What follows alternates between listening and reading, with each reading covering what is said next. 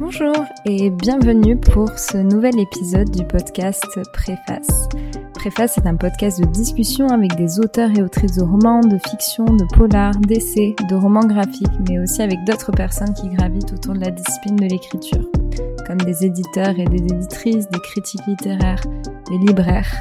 L'objectif de ce podcast est de donner la parole à ces personnes qui se cachent derrière les histoires que nous lisons, mais aussi de démystifier et de rendre plus accessible la lecture et l'écriture. Les invités du podcast partagent leurs motivations, inspirations, méthodes ainsi que les défis qu'ils ont rencontrés. Aujourd'hui, j'échange avec Emma Bertoli, plus connue sur les réseaux sociaux sous le pseudonyme La Bouquinade. Bibliothécaire, mais aussi créatrice de contenu sur de multiples plateformes, Emma a lancé sa chaîne YouTube il y a 5 ans et elle est suivie par plusieurs milliers de personnes aujourd'hui. Salut Salut Ça va bien? Ça va, journée bien remplie. Pour euh, commencer, est-ce que tu pourrais te présenter euh, pour nos auditeurs et auditrices? Alors du coup, euh, moi je m'appelle Emma. Peut-être que certains sur les réseaux sociaux, si vous faites partie de la sphère Bookstagram, BookTok, BookTube, etc., etc., peut-être qu'il y en a certains qui me connaissent sous le pseudo La Bouquinade. Je parle de livres que je lis depuis 2017 donc ça fait un petit bout de temps maintenant sous plusieurs euh, formats et, euh, et ben, je continue encore aujourd'hui. Euh, je lâche pas l'affaire. Principalement, je suis une lectrice qui, qui a fait de sa passion une extension sur les réseaux sociaux. Et pour si on remonte un petit peu dans le temps, quel genre d'enfant tu étais? Est-ce que tu t'en souviens?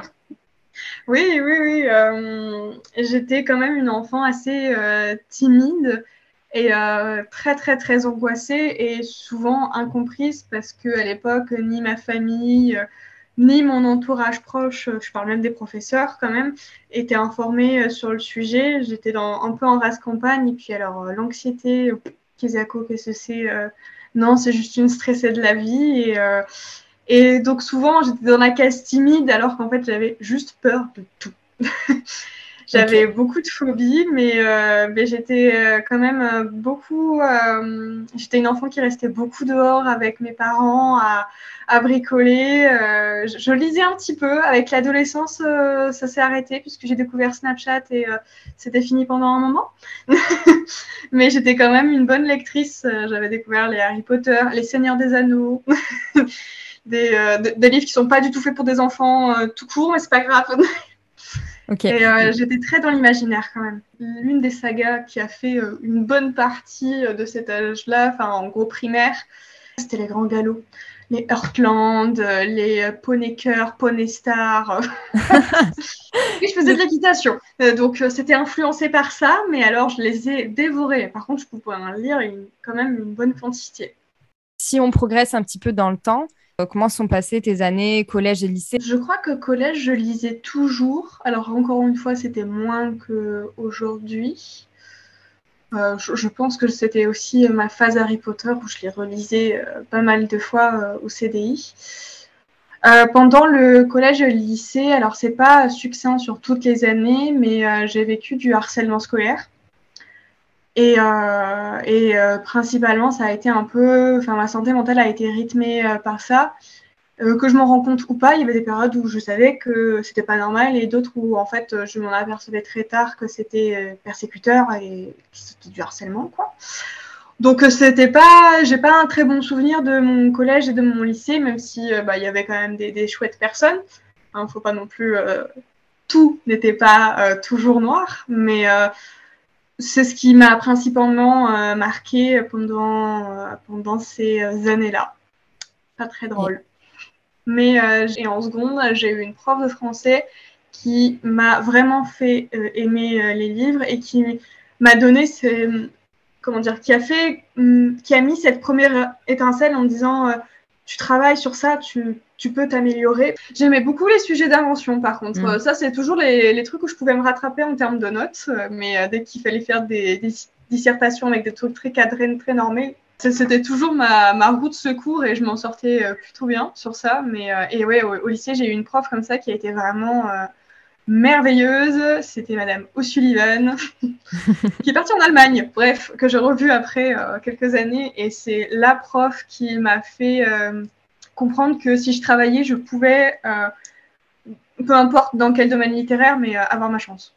Ça a été un peu euh, peut-être l'élément un peu déclencheur, comme tu disais pour toi. Tu disais, est-ce que ton style littéraire a un peu évolué? Parce que tu disais que tu lisais surtout, donc au début, donc tu as lu euh, Les Grands Galops, puis après tu es parti un peu plus plutôt sur la fantasy et science-fiction, tu disais? Plutôt après... Ouais, lycée, j'étais beaucoup plus fantasy et euh, science-fiction dystopie quand même. Ok. Parce que c'était l'époque des Divergentes, des Hunger Games. Et ensuite, ben, qu'est-ce que, quel a été ton parcours après le lycée? Bah, Je suis sortie du lycée et, euh, c'était une phase euh, compliquée émotionnellement et je ne savais pas où aller. Et euh, j'avais pas été. Parce que j'avais eu cette prof en seconde qui m'avait vraiment mis cette étincelle. Mais entre-temps, j'ai eu du harcèlement parce que l'année seconde, j'en ai pas subi. En première, ça a été la pire année par rapport à ce sujet. Et, et, du coup, en fait, en terminale, ben, c'est pas comme j'étais formatée, mais euh, vu que j'avais choisi euh, le bac euh, technologique STMG, alors je sais que c'est un bac que beaucoup de monde critique. Moi, j'ai adoré ce bac-là, j'ai adoré les matières. Le, monde de l'entreprise, même si je, je, n'ai pas envie d'avoir une entreprise avec de milliards de salariés en, pression et enfin faut que tu les fasses vivre quoi. Ça c'est pas mon kiff mm. ou faire des ventes phénoménales, c'est pas non plus mon kiff. Mais le monde de l'entreprise à connaître, je le trouve très passionnant. Et euh, c'est pour ça que j'avais choisi euh, ce, bac-là, parce que bah, les autres, je ne me sentais pas euh, de faire ça, enfin bref. Et du coup, bah, je ne savais pas trop où aller, je n'avais pas trop les moyens, donc j'ai fait pas mal de petits boulots et j'ai aussi fait très succinctement la fac de droit, mais alors vraiment pas fait pour moi. Rester assis sur une chaise à écouter, j'ai pas tenu. C'est hmm. quand même passionnant, mais j'ai pas tenu. et du coup, j'ai dû quitter, je crois, novembre, décembre, je sais même pas si j'ai fait les partiels. Bref. Euh, à mon avis, j'ai comme révisé, fait un partiel et après je fais non. Et du coup, euh, mes parents m'ont dit, il faut trouver du taf, ma grande. Et je me suis dit, bah oui, et comme ça, je vais pouvoir aussi me, payer euh, mes études et, contribuer à mon avenir. et j'ai été libraire dans un Cultura, à, au Cultura Marsac. Ça a été la plus belle expérience professionnelle que j'ai pu avoir. J'ai adoré. Et ça ça m'a reboosté aussi en termes d'achat de livres et de lecture. Ouais, mais tu m'étonnes. J'étais, euh, j'avais en charge le rayon parascolaire, j'avais en charge le rayon manga, comics, BD, BD jeunesse, BD adulte, et surtout j'avais la jeunesse et les young adultes. J'ai ruiné mes premiers salaires, mais c'est pas grave. et je m'étais acheté aussi de l'équipement. C'est la même période en fait où euh, je suivais euh, des booktubeuses et euh, en fait, cette expérience m'a donné assez de courage pour me lancer aussi sur YouTube. As, donc, tu as, commencé sur, euh, as commencé sur YouTube, tu as ouvert ta chaîne. Tu te souviens quand est-ce que c'était? En quelle année euh, c'était ta En 2017, ça devait être comme janvier ou février 2017. Et, et, donc tes contenus, ça ressemblait à quoi à ce moment-là, enfin, en janvier 2017 Qu'est-ce que, Est-ce que tu faisais des présentations de livres, des critiques littéraires, des choses comme ça déjà? Au début, je faisais pas trop de points lecture où on regroupait plusieurs euh, livres et on faisait plein d'avis euh, littéraires dans une seule vidéo. Je faisais plus des reviews avec un seul livre. je donnais mon avis sur un seul livre. Ça, j'en ai quand même fait euh, pas mal. Mais le début 2017 de ma chaîne YouTube a été un peu coupé dans son élan. Mhm. Parce qu'en septembre, j'ai commencé un BTS négociation relation client. Vraiment, on est encore sur une mauvaise pioche. Hein. Pourtant, j'ai validé la première année, ça, je ne sais pas comment j'ai fait. Ah, donc tu es, allé quand même jusqu'à la fin de la première année et tu l'as eu J'ai fait le trois quarts, mais j'ai ah. fait le trois quarts de l'année. J'ai validé la première année, mais pour avoir le diplôme, il faut valider les deux ans. Je n'ai pas fait les deux ans quand même. Je n'étais pas aussi. Euh, puis vers septembre-octobre, je ne sais plus exactement quand ça a démarré, mais c'est pareil, je me suis repris du harcèlement. Euh, par rapport à ma chaîne YouTube, ce qu'on avait découvert. Pourtant, euh, je devais, je sais pas, avoir 50 abonnés. Euh, Mais c'était, euh, c'était des personnes que tu connaissais d'avant ou c'était des gens qui sortaient de nulle part comme ça juste Il y avait une fille que je connaissais d'avant qui était dans mon lycée avec moi. Mais je n'ai pas le souvenir qu'elle ait participé à ce qui se passait pour moi. Je ne sais pas si c'est elle ou l'une hmm. de ses amies ou un. Je ne sais pas qui a lancé ce truc. J'avais essayé de demander à l'un d'eux, mais lui ne savait pas d'où ça venait. Ils ont découvert ma chaîne YouTube et c'est vrai qu'au début, j'étais encore ultra timide. Et puis quand c'était première vidéo, t'es pas forcément à l'aise. Hein. Personne t'apprend à parler à une caméra, sauf si tu fais du théâtre, peut-être. Ouais, non, non, mais c'est clair. Mais c'est surtout, bah, après, de toute façon, il y a souvent des. Enfin, bon, t'es pas la première, hein, je pense, il y a beaucoup de polémiques comme ça sur les réseaux. Euh... Ils mettaient pas des commentaires, c'était vraiment. Ça se passait en fait euh, dans les couloirs, de... parce que le BTS était dans ce lycée, où j'avais mhm. subi du harcèlement. Je ignorais euh, pendant un moment, et puis au bout d'un moment, euh, j'ai tout mis en privé en fait. Quand ça a commencé à repartir, j'ai tout mis en privé, absolument tout. Et quand j'avais remis en public, je les avais débloqués. Ça a duré encore 2-3 jours et ça s'est mhm. estompé.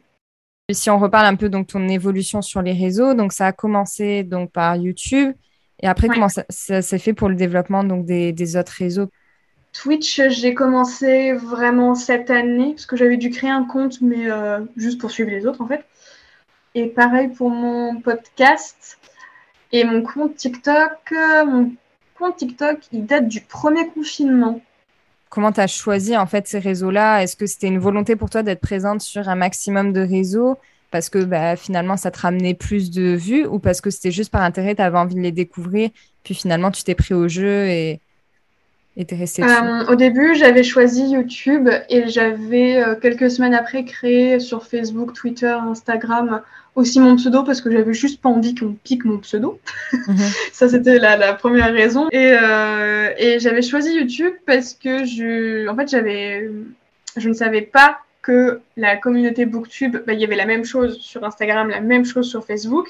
J'avais juste créé des comptes juste pour pas qu'on pique mon pseudo encore une fois, mais je savais pas que ça existait euh, ailleurs. J'ai découvert ça donc quelques mois après. Et quelques mois après, j'avais fait, euh, j'avais fait mes premiers posts. Et j'avais choisi euh, au début YouTube. Euh, c'est là où euh, j'étais la plus active et je le suis. C'est toujours là où je, je, suis la plus active. parce que j'étais étrangement plus à l'aise en caméra que avec des posts photos. Pour une raison que j'ignore encore. Mais après, je pense pas que ce soit tant qu'on se découvre une nouvelle personnalité. Je pense que des personnes qui sont introverties comme moi, euh, si euh, on montre entre guillemets toute l'étendue, on va dire, de notre personnalité, mm. c'est généralement quand on est vraiment très à l'aise ou qu'on se sent mm. bien.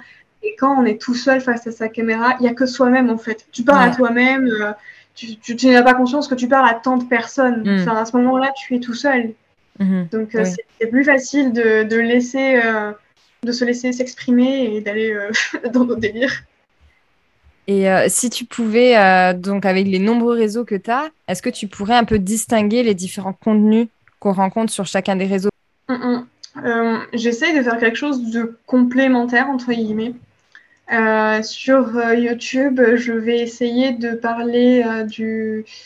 De, donc, je vais parler de mes avis littéraires, mais de, en vidéo, YouTube, c'est vrai qu'on peut plus un peu plus s'exprimer et euh, pouvoir le, aussi l'illustrer euh, de plusieurs manières différentes euh, à travers plusieurs concepts. YouTube, ça aussi me permet de parler du métier du livre. J'ai lancé un concept qui s'appelle les diffessures. Bon, c'est pas original, mais c'est un moyen de parler d'auteurs et d'en faire connaître certains ou de découvrir des anecdotes qui peuvent être marrantes ou sympas à savoir. Euh, aussi les librairies. Ça me permet entre guillemets d'avoir un format où je peux plus, je peux un peu plus m'étaler. Et euh, sur Instagram, on va généralement savoir un petit peu plus des, choses euh, futiles en story, entre guillemets. Et euh, sur les posts Instagram, j'y vais beaucoup plus au feeling. généralement, on va faire des photos avec mon copain ou ma famille. Il y a une photo que j'aime bien. je vais essayer d'organiser moi des photos dans un espèce de feed. Et puis, mmh. tel jour, je me dis, oh, je vais poster cette photo. Et en réalité, le contenu qu'il y a sur cette photo, je le vois c'est beaucoup moins réfléchi, quoi. C'est ça que tu veux dire. C'est beaucoup ah plus spontané, en fait. Et euh, Twitch, je fais principalement des sessions de lecture et d'écriture. Ok. Donc, c'est du coworking, entre guillemets. TikTok, c'est un peu la récréation. Il y a un peu de tout et n'importe quoi, quand même toujours très centré à 95% de livres, mais c'est vraiment tout et n'importe quoi. Ça peut autant être sur moi que sur, euh, sur un auteur, sur un livre que j'ai aimé. Euh, vraiment, c'est la récréation là-bas. C'est et puis les euh, podcasts, euh, c'est là où je m'octroie euh, de ne pas parler que forcément du livre. C'est pour ça que ça s'appelle La potinade et que je vais pas garder la bouquinade. Mhm. Parce que j'aimerais bien parler d'autres choses, dont la santé mentale. Par rapport donc à Twitch, tu dis tu fais des sessions écriture, des sessions lecture. C'est par mhm. exemple, donc tu vas lire des passages de livres ou tu vas. C'est Qu'est-ce que tu entends par ça? Non. En gros, par exemple, je vais lancer, euh, si on prend dans l'ordre entre guillemets chronologique de comment ça se passe mhm. un stream, je vais lancer mon stream. Les gens vont commencer à arriver, je me connecte et, et puis on discute. Et ensuite, on discute souvent, enfin, on débat souvent d'un timer. On va lancer un timer, soit on écrit, soit on bosse, soit on lit le timer se finit, on rediscute, on en relance un autre, etc. Ok, donc c'est une sorte de session de motivation de groupe en fait. Exactement. Donc si on revient un petit peu euh, sur, euh, sur les livres, comment est-ce que tu sélectionnes les livres que tu lis ou que tu vas lire? Alors là, c'est vraiment en fonction de mon humeur. Et des fois, euh, j'arrive pas à choisir le bon livre en fonction de mon humeur, donc je vais le laisser tomber. Je vais en entamer un autre jusqu'à trouver le livre dont j'ai besoin à ce moment-là. Ok. T'es le genre de personne qui, es genre de personne qui lit plus, plusieurs livres en même temps ou... Oui. Est-ce que tu t'imposes des règles, un rythme, euh, un rythme particulier dans tes publications, dans tes lectures, ou tu vas complètement au feeling euh? En ce moment, en termes de publication, c'est minimum une vidéo par semaine. Alors, non pas pour une histoire de stats, euh, ni d'algorithme, ni de machin. Et j'ai tellement envie de faire plein de vidéos différentes que pour écouler mon stock, il en faut minimum une par semaine. Combien de temps ça te prend en moyenne pour faire euh, une vidéo? Entre le moment où tu la. Ah ouais, euh, au moment où je la tourne, je peux mettre une demi-heure à tourner pour les plus longues. Ouais. Pour un fast cam classique, je peux mettre une demi-heure parce que du coup, un vlog, mm, mm. c'est sur plusieurs jours, toute une journée. Donc là, c'est compliqué de quantifier le nombre de fois où tu appuies sur mm. enregistrer avec ta caméra. Mais un montage, déjà, je mets minimum 4 heures. Euh, puis généralement, c'est un peu plus de 6 heures quand même. Euh, est-ce que tu as une routine particulière de, de lecture ou encore une fois, est-ce que c'est au feeling? Est-ce que tu es plus quelqu'un qui lit le matin ou plutôt le soir? Alors, euh, c'est sûr que le soir, ça va être généralement beaucoup plus livre audio parce que j'ai les yeux désangués et je n'arrive plus à lire. Mhm. Mais lecture papier, c'est très souvent déjà sur ma pause du midi pour me décontracter. Et euh, je lis quand même pas mal le matin. Très souvent, quand euh, je veux faire une grosse lecture ou que j'ai un truc en tête, je vais le faire le matin. Je lis tous les jours et en moyenne par jour, je dois lire euh, environ minimum deux heures parce que du coup, si je ne travaille pas, ça peut être plus. Comment est-ce que tu arrives à gérer donc euh, ce que tu disais en fonction de si tu travailles ou pas Comment tu arrives à gérer ben, ton activité euh, pro, professionnelle de bibliothécaire et, et le reste, les, ton, ta seconde activité, on va dire, sur les réseaux? Euh, pas se mentir, j'ai un temps partiel de 21h30 euh, souvent, j'ai une petite journée en plus pour faire des, heures sup. Euh, là, période de vacances, je fais une journée en plus, par exemple. Je suis plus sur un 30 heures par semaine. Euh, mais en réalité, si je dois comptabiliser toutes les heures de montage ou de mail, parce que ça aussi, c'est long, ça. Je déteste faire ça, mais il faut passer par la case des mails. L'administratif, parce que du coup, ben, je suis déclarée en tant qu'auto-entrepreneur, donc il faut déclarer ses autres qu'on touche. Euh, les TikTok, les posts, les stories, les machins, les bidules, les podcasts maintenant. Je dois être sur un 70 heures par semaine. Hein.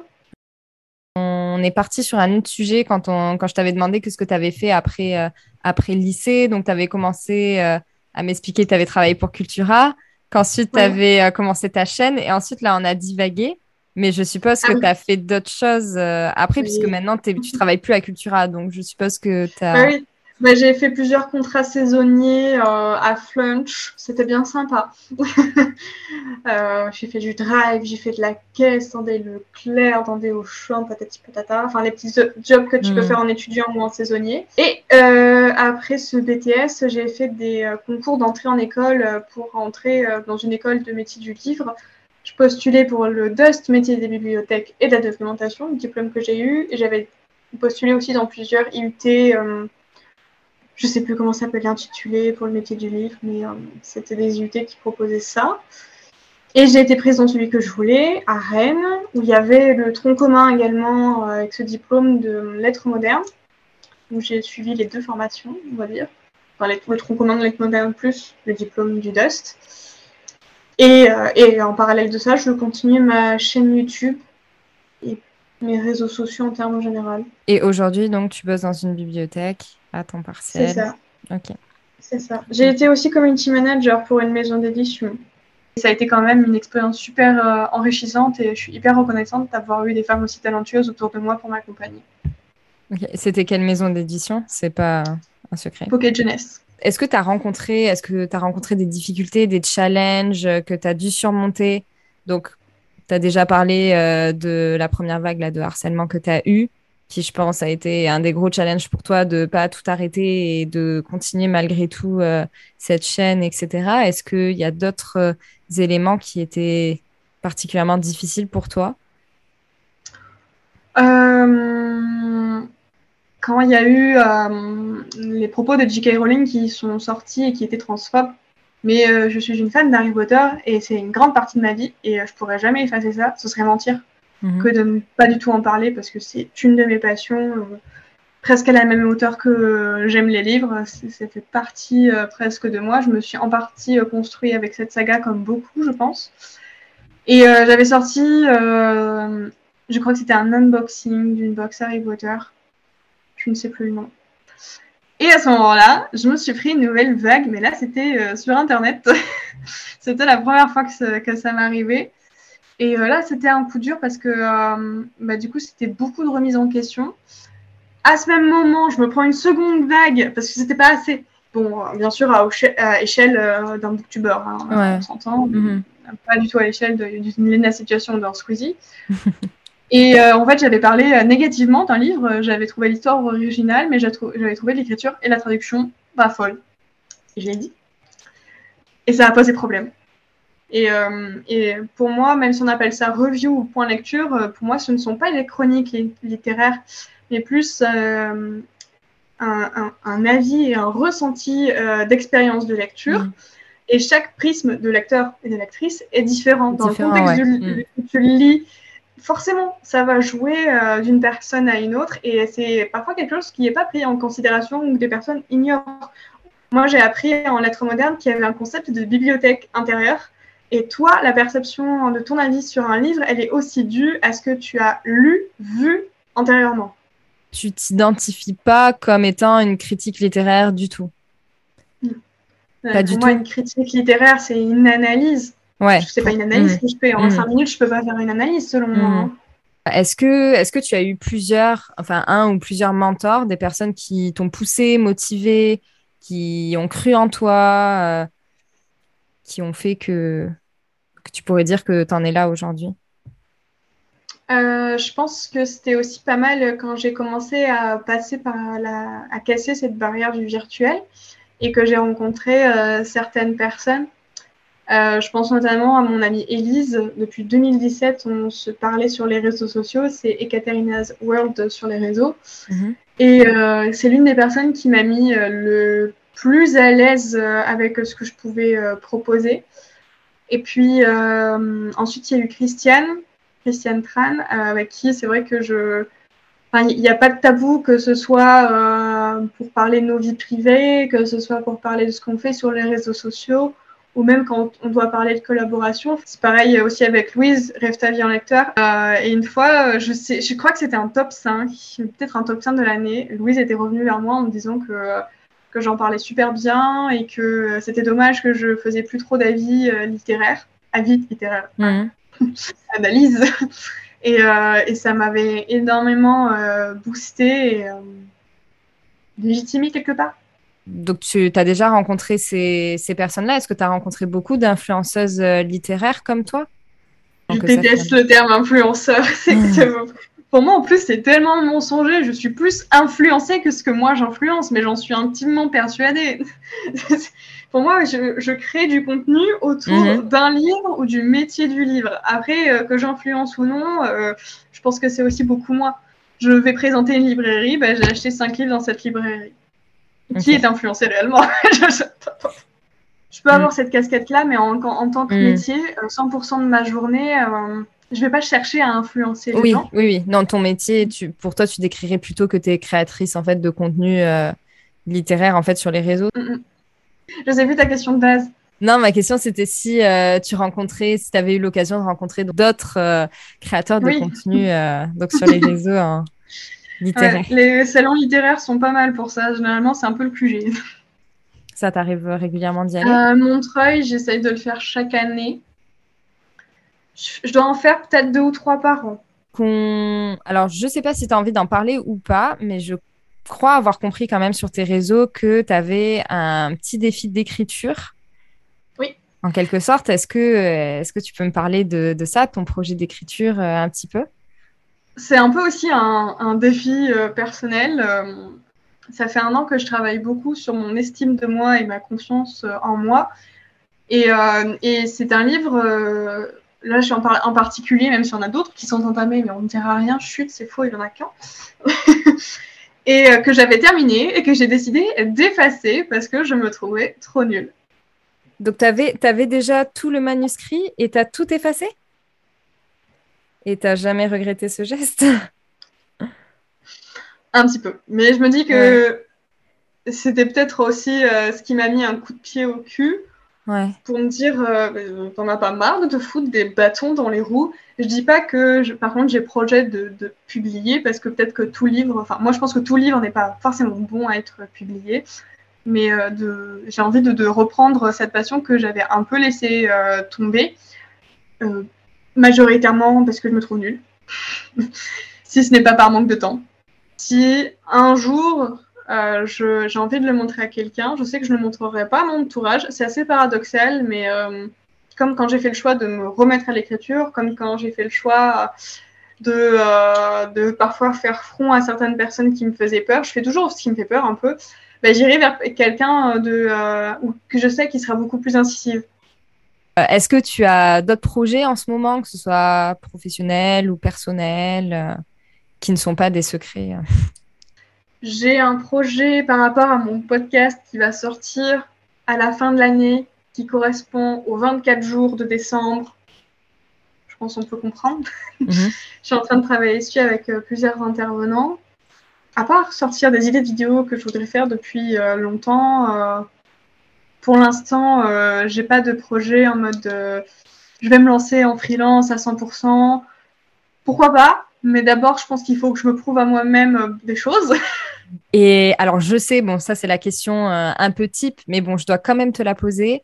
Que tu as des recommandations littéraires à nous faire Un livre, une bande dessinée, quelque chose qui t'a particulièrement plu ou inspiré? Je vais tricher, je vais dire un truc que j'ai lu récemment.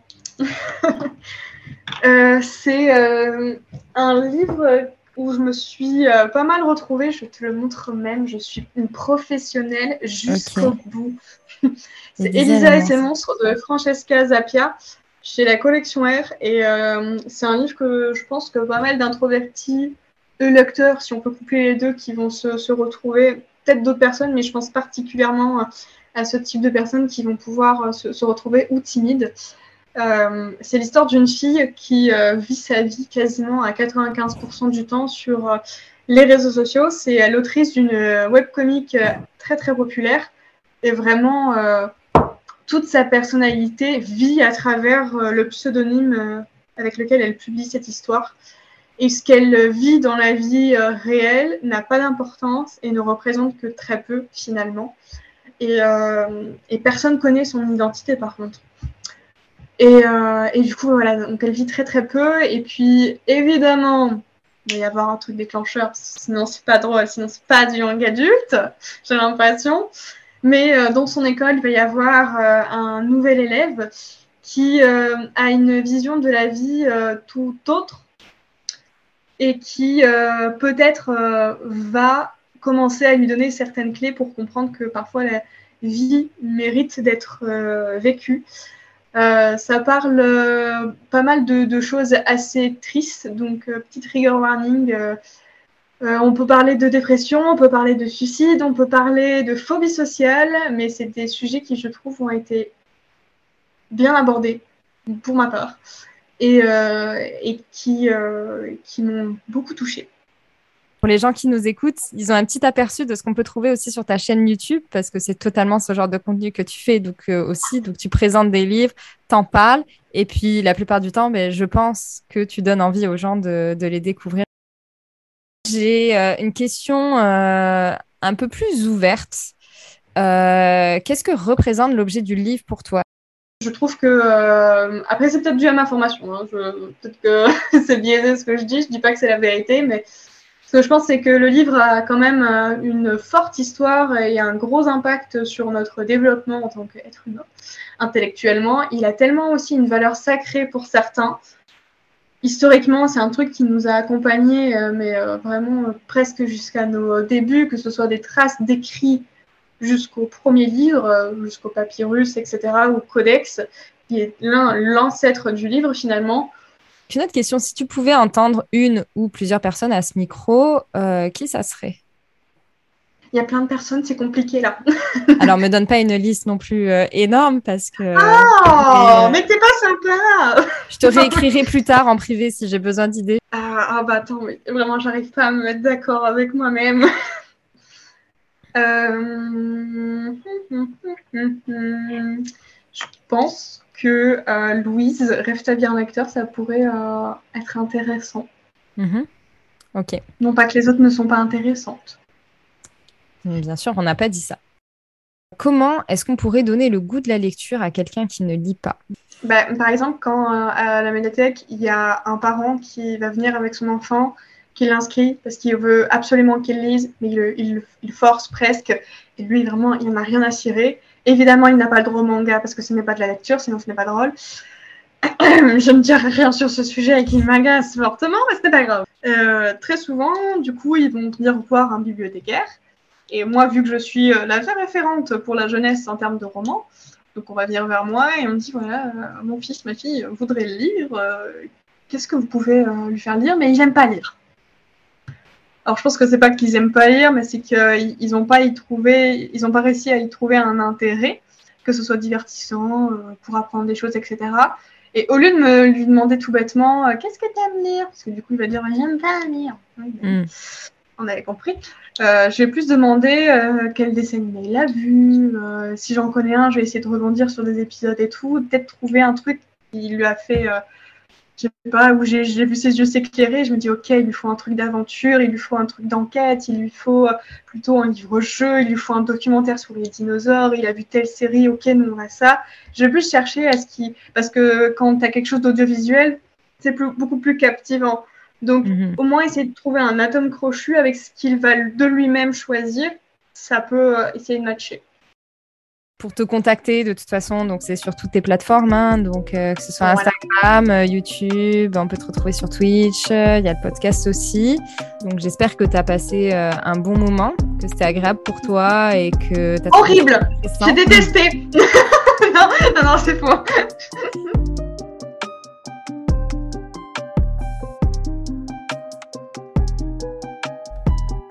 tu entends ce message, c'est que tu as écouté l'épisode jusqu'au bout et je t'en remercie. J'espère que celui-ci t'a plu et inspiré. N'hésite pas à partager, commenter, noter ou même à me contacter sur Facebook, Instagram ou par email. Tous les liens se trouvent en description du podcast. Je te dis à très bientôt pour un nouvel épisode.